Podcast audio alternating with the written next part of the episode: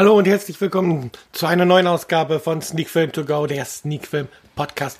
Die Woche Folge 45 und heute besprechen wir den Musicalfilm The Greatest Showman.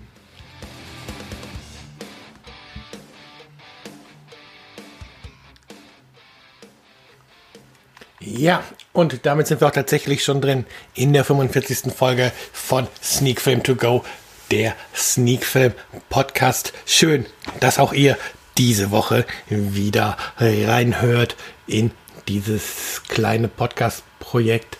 Und im Gegensatz zu letzter Woche, wo wir ja ein bisschen auf Set-Design und einen Vergleich gemacht haben zwischen dem Ur-Batman und der Serie Gotham, soll es diese Woche tatsächlich wieder um einen Film gehen. Und ich habe mir für diese Woche das Musical bzw. den Musicalfilm The Greatest Showman rausgesucht. Und bevor wir auch direkt in die Kritik einsteigen, möchte ich euch erst einmal kurz den Inhalt des Films wiedergeben. Dafür habe ich mir diese Woche ähm, Movie Pilot als Quelle rausgesucht und dort wird die Handlung wie folgt zusammengefasst. Er gilt als the greatest showman on earth, also als einer der größten Schausteller seiner, seiner Zeit. P.T. Barnum, der Begründer der Zirkuskette Ringling Bros. and Barnum and Bailey Circus, war aber nicht von Anfang an der Entertainer, der am Ende in der Manege seines weltbekannten Zirkus wurde.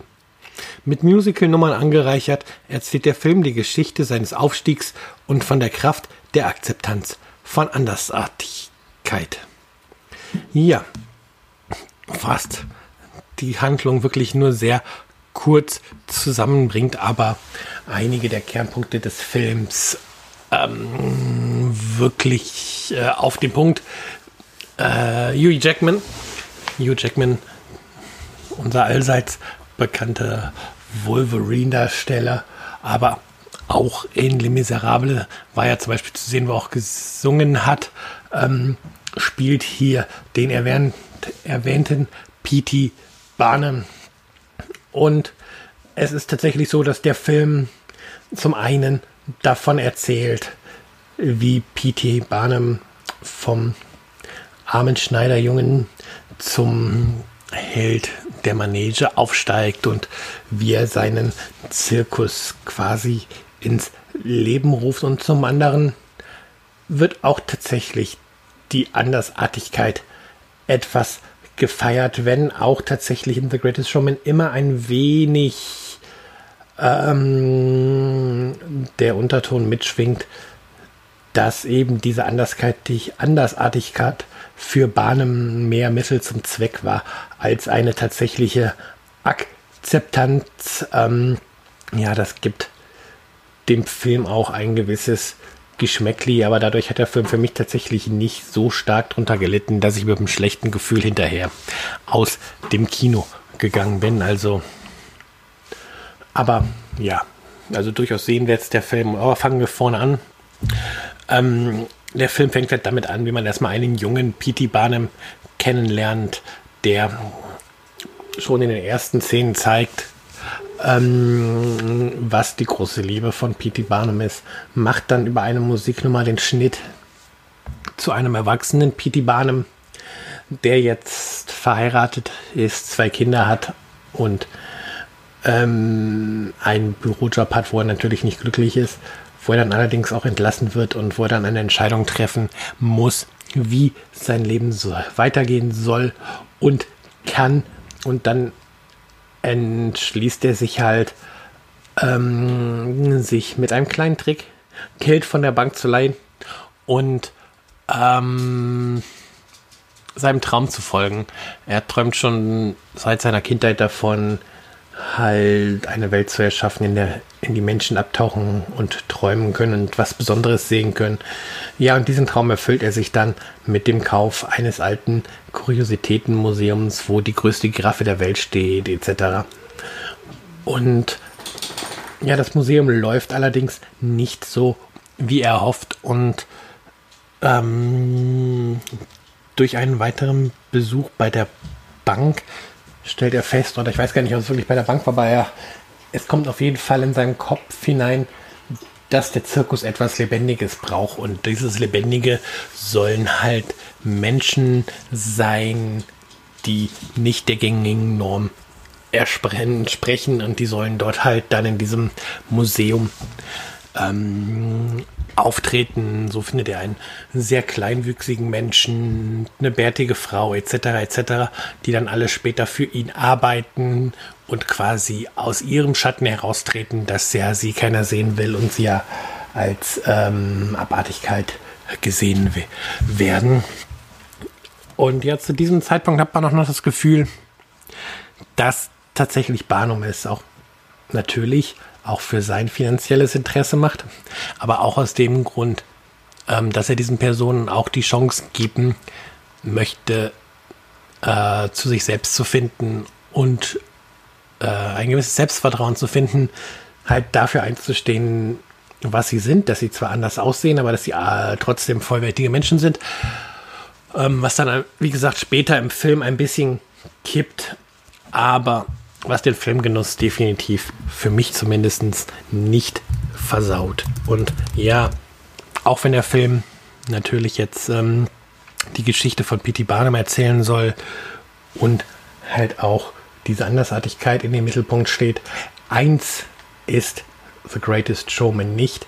Der Film ist jetzt wirklich keine anspruchsvolle Filmkost. Der Film will auch keine Charakterstudie in dem Sinne sein. Er möchte einfach mit, ähm, mit dem Mittel Musik äh, den Weg von P.T. Barnum vom, also von dem Jungen, was der es nicht leicht hat im Leben, im Leben zu diesem erfolgreichen Schausteller zeigen und macht sich dabei natürlich vieles, vieles einfach. Aber für mich ist es auch tatsächlich so, der Film will halt auch gar nicht tiefer gehen. Der Film möchte halt doch eher oberflächlich diese, diesen Lebensweg zeigen und dabei in erster Linie wirklich unterhalten. Und, und das schafft der Film, das schafft der Film schon mit seiner Opening-Nummer. Ähm, das schafft der Film mit vielen weiteren Liedern im Film. Und von daher ist The Greatest Showman für mich sicherlich ein Film, den man kritisch betrachten kann und in Anbetracht auf die Diversität auch betrachten muss, deren Anliegen es aber nie ist, eine Lanze für diese Diversität zu brechen, der, der nie zeigen möchte, wie anders Menschen, die halt nicht der Norm entsprechend integriert werden können, sondern der sich tatsächlich oberflächlich auf den Lebensweg von P.T. Barnum konzentriert.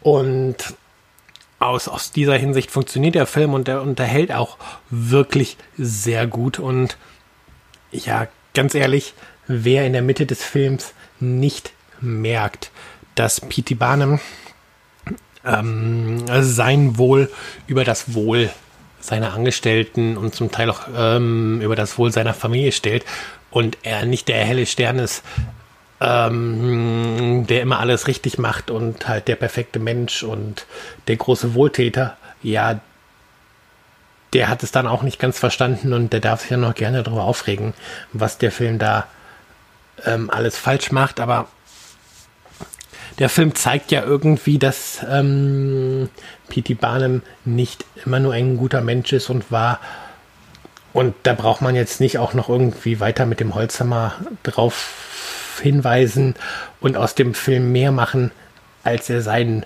will. Ähm, er will halt eben keine Charakterstudie sein. Und das muss man sich auch bewusst sein, wenn man sich The Greatest Showman anguckt, ähm, dass der Film in erster Linie eine Ansammlung von Musical-Nummern ist, die in ihrer Abfolge sehr gut funktionieren, die tatsächlich auch im Ohr bleiben, die man sich auch tatsächlich nach dem Abspann noch gerne anhört. Also The Greatest Show, das Titellied, ich höre das unheimlich gerne jetzt auch ähm, losgelöst vom Film, weil es einfach musikalisch auch gelungen ist und ich äh, vor allen Dingen auch Hugh Jackman irgendwie sehr gerne singen höre und ich mir wünschen würde, dass er noch mehr Musical-Filme drehen würde. Und von daher, wie gesagt, mir gesagt, mir hat der Film wirklich gefallen. Ähm, und ist auch ein Film, den ich mir auch ein zweites Mal später im Heimkino anschauen kann und bestimmt auch mache, wenn ich Lust habe auf diese Art von Film. Und ich gucke eigentlich recht gerne Musical-Filme und auch halt auch Musicals in echt. Deswegen bin ich da vielleicht auch ein bisschen die Zielgruppe. Ja, bevor wir gleich zur Wertung kommen, sprechen wir noch ein bisschen über die restliche Besetzung. Also das ist ja nicht nur Hugh Jackman, der jetzt hier mitspielt und bekannt ist. Wir haben als seine Frau Charity Barnum ähm, Michelle Williams auf der Leinwand und ähm, als sein Junior-Partner, später Partner, ähm, können wir Zac Efron erleben, der ja, soweit ich, wenn ich das jetzt richtig, richtig immer in Erinnerung habe, ja auch mal mit Musical-Filmen bekannt geworden ist. Genau, er ist ja hier äh, bei High School Musical hat er gesungen, bei Hairspray hat er gesungen, also ist da auch kein unerfahrener und dementsprechend passt er auch gut in den Film, kann auch singen und ist eine gute Besetzung. Dann gibt es eine gewisse Zendaya. Ähm, wenn man da liest, da haben sich echt viele Leute gefreut, dass sie mitspielt. Mir persönlich hat Zendaya bisher gar nichts gesagt. Also von daher war jetzt für mich ja, okay, sie spielt damit, wer auch immer das ist. Aber wenn ich das jetzt so richtig mitbekommen habe, ist Zendaya wohl eine Sängerin. Und ähm, die dann jetzt hier eben auch mitspielen und mit singen darf und sich als Schauspielerin versucht. Und sie spielt auch gar nicht schlecht und mal schauen, ob ich sie dann in anderen Filmen in Zukunft vielleicht direkter bemerke oder sie mir dann eher in Erinnerung bleibt. Ja, ansonsten viele Leute, äh, von denen ich jetzt noch nicht gehört habe, möchte ich jetzt hier auch gar nicht groß weiter eingehen. Das wird halt zu weit führen, jetzt alle hier aufzuführen. Vielleicht noch kurz zum Regisseur ähm, mit Michael Gracie hat hier jemand Regie geführt, der quasi sein Debüt als Direkt, äh, Direktor, als Regisseur hier abgegeben hat. Ähm, Gacy Gracie hat For the Greatest Showman ein Video für Natasha Bedingfield gedreht und dann jetzt eben The Greatest Showman und hat aber auch schon einen neuen Auftrag am Haken, denn momentan noch in der Pre-Production, aber da wird er wohl Regie führen, ist Naruto, also eine Realverfilmung, gehe ich mal von aus, zu den ähm, Anime-Serien aus, ich glaube, Japan. Ähm, ja, mehr Infos gibt es halt noch nicht, und, aber ich gehe bei davon aus, dass wir hier von einer Realverfilmung sprechen, aber hat jetzt auch nicht so viel mit The Greatest Showman zu tun, aber es ist auf jeden Fall so, dass er nach The Greatest Showman noch einen weiteren Job auf jeden Fall bekommen hat, was ja auch dafür spricht, dass die Verantwortlichen in Hollywood nicht ganz so unzufrieden mit seiner Arbeit sein oder nicht, ja, dass sie nicht so, so unzufrieden mit dem sind, was er da abgeliefert hat mit The Greatest Showman. Was mir noch aufgefallen ist, jetzt auch nicht unbedingt ähm, direkt bezogen auf den Film, aber auf das, wie der Film in den Medien wahrgenommen wurde oder wird. Es ist wirklich interessant, äh, dass The Greatest Showman von den Zuschauern relativ gute Bewertungen bekommt.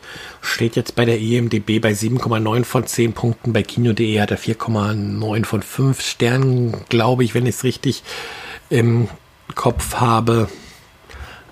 Ähm, beim, beim Movie Pilot ist es auch so, dass die Community 7,5 Punkte von 10 im Durchschnitt gibt. Also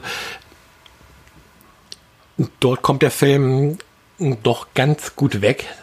Man merkt schon, dass auch dort der Film nicht als Meisterwerk gefeiert wird, aber wenn man sich dann Kritikerstimmen anguckt, dann merkt man eben, dass gerade oder dass viele, viele Kritiker ein Problem mit dem Film haben und dieses Problem oft halt auch daher kommt, wie der Film mit den, ich nenne sie jetzt einfach mal, Entschuldigung, muss kurz niesen.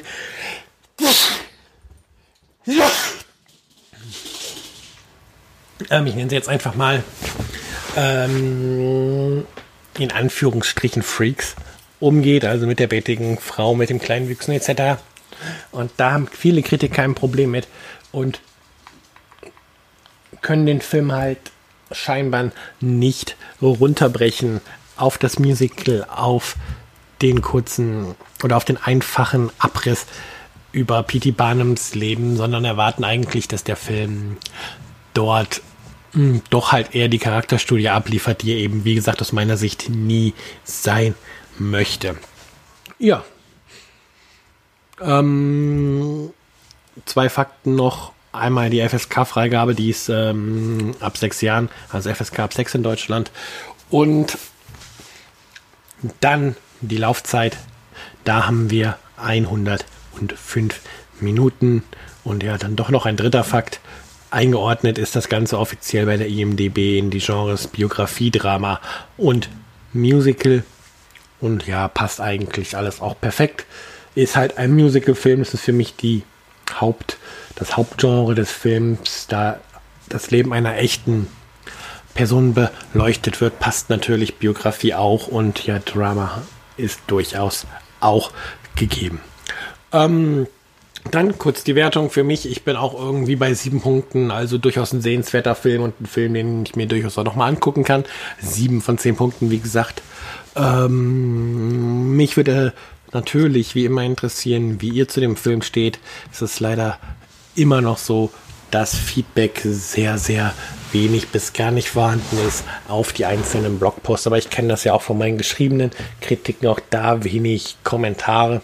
Von daher, ich würde mich echt freuen, wenn ihr auf den Blog kommt, auf sneakfilm.de geht, die Folge in der Rubrik Podcast anklickt, anklickt und kurz mal drunter schreibt, wie ihr den Film findet.